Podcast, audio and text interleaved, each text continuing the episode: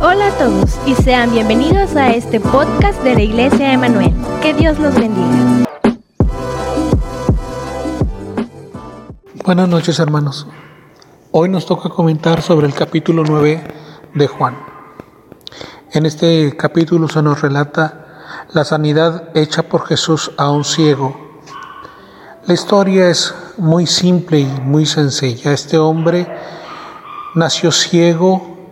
Los discípulos preguntan si este hombre había pecado para que tuviese esa condición. Jesús responde que no había pecado este hombre para que tuviera ese problema, esa enfermedad, sino que había sido un plan y un propósito de Dios el que este hombre naciera en esa condición, sin duda para este momento, para que Dios mostrara su gloria y su propósito en las personas.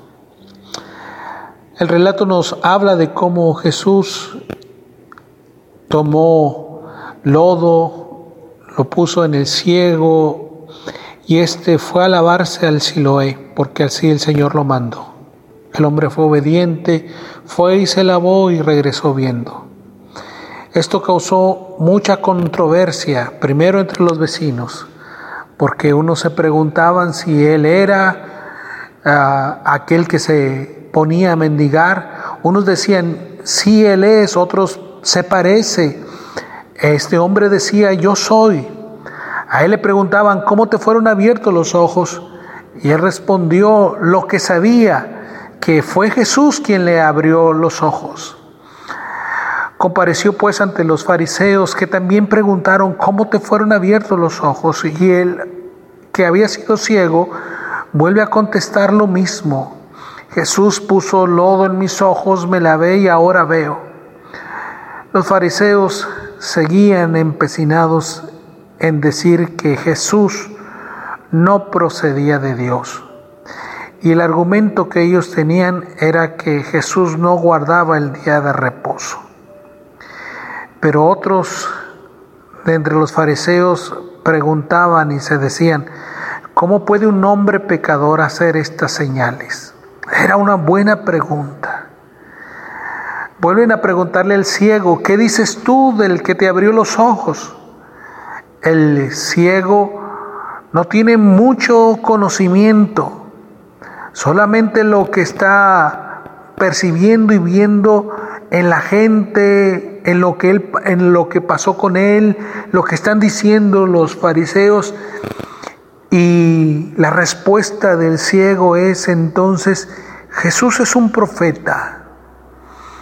En el relato bíblico se nos dice que investigaron a los padres del ciego para preguntar si éste realmente era su hijo y el que había nacido ciego. Los padres como tenían miedo, porque ya había un acuerdo entre los fariseos que si alguno confesase que Jesús era el Mesías, es decir, el Hijo de Dios, habría de ser expulsado de la sinagoga. Entonces ellos dicen, pregúntele a nuestros hijos. En otras palabras, hermanos, los padres no quisieron comprometerse con una confesión pública por temor a las consecuencias de que esto implicaba. Vuelven a preguntarle al ciego, según el relato bíblico de Juan, y le dicen, da gloria a Dios, nosotros sabemos que este hombre es pecador. El ciego responde y dice, si él es pecador, no lo sé, o solo sé que era ciego y ahora veo. Y es que en realidad el ciego no tenía ningún criterio de juicio para condenar a Jesús. Más bien lo único que tenía es la evidencia de que Jesús había hecho algo en él. La única evidencia que los ah, fariseos tenían respecto a Jesús de que era pecador era el celo malentendido y perverso que ellos tenían por guardar el día de reposo cosa que siempre le cuestionaron a Jesús. Vuelven a preguntarle en el transcurso del capítulo 9, vuelven a preguntarle al ciego, le dice, ¿qué te hizo? ¿Cómo te abrió los ojos? El ciego le dice, ¿Ustedes quieren hacerse sus discípulos? ¿Quieren que se los diga otra vez? Ellos le injurian y le dicen, nosotros somos discípulos de Moisés, de Cristo no sabemos ni quién sea ni de dónde sea. El ciego vuelve a responder con los únicos argumentos que tiene. Y él dice, saben, esto es maravilloso. Ustedes no saben de dónde sea, pero lo que yo sí sé es que Él me abrió los ojos. Y sabemos que Dios no oye a los pecadores, pero si alguien es temeroso de Dios y hace su voluntad, a éste oye. Si éste no viniera de Dios, entonces no podría hacer nada. Esto hizo enojar tanto a los fariseos que decidieron expulsar a este hombre de la sinagoga a causa de esta confesión que hacía. En los versículos 35 al 41, que es donde creo que radica el esfuerzo de Juan al presentarnos este relato de la sanidad hecha a un ciego, nos dice la palabra de Dios que oyó Jesús que le habían expulsado a este hombre y hallándole le dijo, ¿crees tú en el Hijo de Dios? Él respondió y dijo, ¿quién es Señor para que crea en él? Le dijo Jesús, pues le has visto y el que habla contigo él es. Y él dijo, creo y adoró. Noten hermanos que este hombre no tenía ni toda la instrucción, que decían tener los fariseos, los escribas, solamente tenía su propia experiencia, solo tenía eh, como base la situación de su propia vida y lo que Jesús había hecho con él. Y esto le fue vasto y suficiente. De hecho, una de las confesiones hechas por este hombre que había sido ciego, dice en el versículo 32, desde el principio no se ha oído decir que alguno abriese los ojos a uno que nació ciego. Si éste no viniera de Dios, nada podría hacer.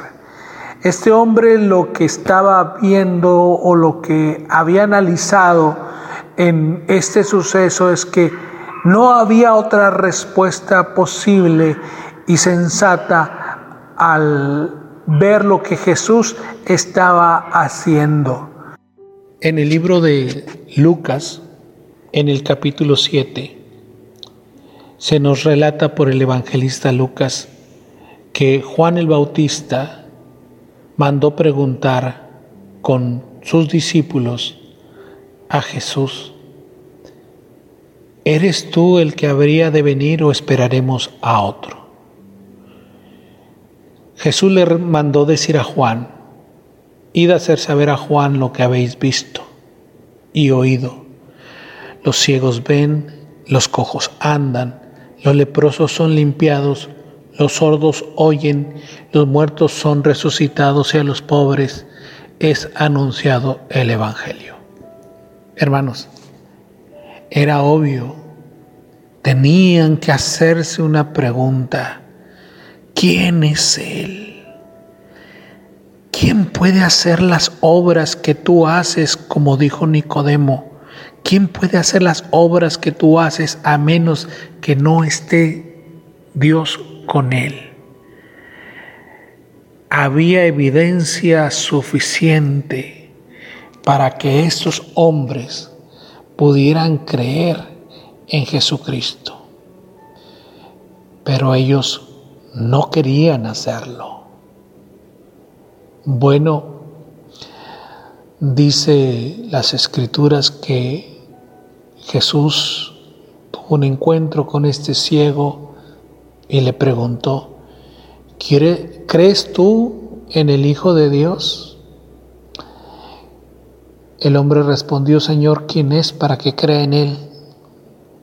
Jesús le dice, pues le has visto y el que habla contigo, él es. Y aquel dijo, creo, Señor, y le adoró. Suficiente fue para él no tan solo vivir la experiencia de la enfermedad, encontrarse con Jesús, escuchar de lo que Él hizo con otros, de lo que Él había hecho con Él, como para comenzar a analizar y reflexionar quién es Él. Y le fue suficiente todo esto para darse cuenta que Jesús era el Mesías, el Hijo de Dios. La fuerza del pasaje entonces está en la parte final del libro de Juan, cuando Jesús nos revela algo que pasa, ha pasado y sigue pasando hasta estos días. Que hay gente que piensa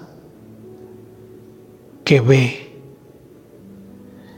que se dice capaz de ver las cosas o de juzgar las cosas, pero su criterio es un criterio carnal, no es un criterio nacido de una revelación de Dios, de un trabajo del Espíritu Santo en la vida de ellos. ¿Se acuerdan que ya en el libro de Apocalipsis, cuando el Señor juzga a aquella iglesia de la Odisea, dice Jesús a la iglesia, tú dices yo soy rico y me he enriquecido y de ninguna cosa tengo necesidad. Y no sabes que tú eres un desventurado, miserable, pobre, ciego y desnudo. Por tanto yo te aconsejo que de mí compres oro refinado en fuego, para que seas rico y vestiduras blancas para vestirte, y que, se no, y que no se descubra la vergüenza de tu desnudez y unge tus ojos con colirio para que veas. Hay muchos cristianos así, hermanos. O hay gente que se dice ser cristiana así. He hablado o hemos hablado a través de estos análisis, de estos estudios, de esta reflexión del libro de Juan, de esa lucha de Dios con los hombres que los hombres muchas veces se resisten a la evidencia de lo que Dios les está hablando. Solamente se quedan en lo superficial, en lo religioso, en la apariencia. Les gusta vivir allí, pero no les gusta que la palabra llegue a ellos, que penetre a su corazón, que descubra lo que Dios tiene que descubrir, que trate lo que Dios quiere tratar en uno para que uno pueda ver con sus ojos al Señor.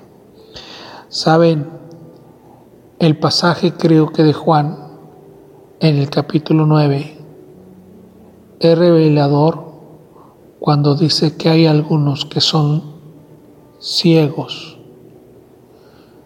y que permanecen en su pecado porque no quieren ver a Cristo no entienden la obra de Cristo, no entienden el propósito de Cristo. Dios quiere, hermanos, que ustedes y yo, todos los que leemos las escrituras, al leerla, no solamente nos quedemos nada más en ver el por qué Dios hizo un milagro allí, sino que entendamos el propósito de sus milagros que ese es el énfasis, como ya lo he dicho, el, el énfasis de Juan no solamente es redactar milagros para emocionar a la gente, para que los pida. El propósito de Juan es narrar los milagros para que la gente entienda quién es Cristo y lo que quiere hacer Cristo en nosotros. Dice las escrituras, hablando acerca Pablo de los judíos allá en el segundo libro de Corintios, dice que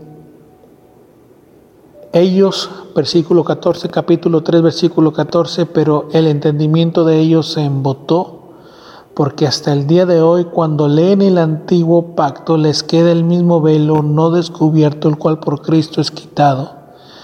Y aún hasta el día de hoy, cuando se lea a Moisés, el velo está puesto sobre su corazón, pero cuando se conviertan al Señor, el velo se les quitará. La única manera de ver es creyendo en Cristo, es reconociendo en Él al Salvador. Es la única manera de recobrar no la vista física, sino la vista espiritual.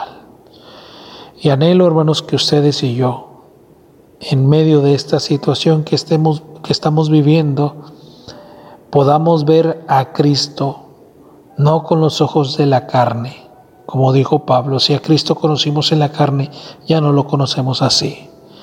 Ahora lo conocemos porque el Espíritu Santo nos revela quién es Él y cuáles son sus propósitos para con nosotros. Hasta aquí la meditación de esta noche, hermanos. Dios les bendiga, que descansen.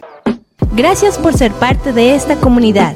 Nos encantaría que pudieras compartir este podcast con tus amigos y conocidos. Síguenos en nuestras redes sociales para mantenerte al tanto de la vida de nuestra iglesia. Si tienes alguna pregunta o sugerencia, no dudes en inscribirnos en nuestro correo hola arroba Que Dios te bendiga.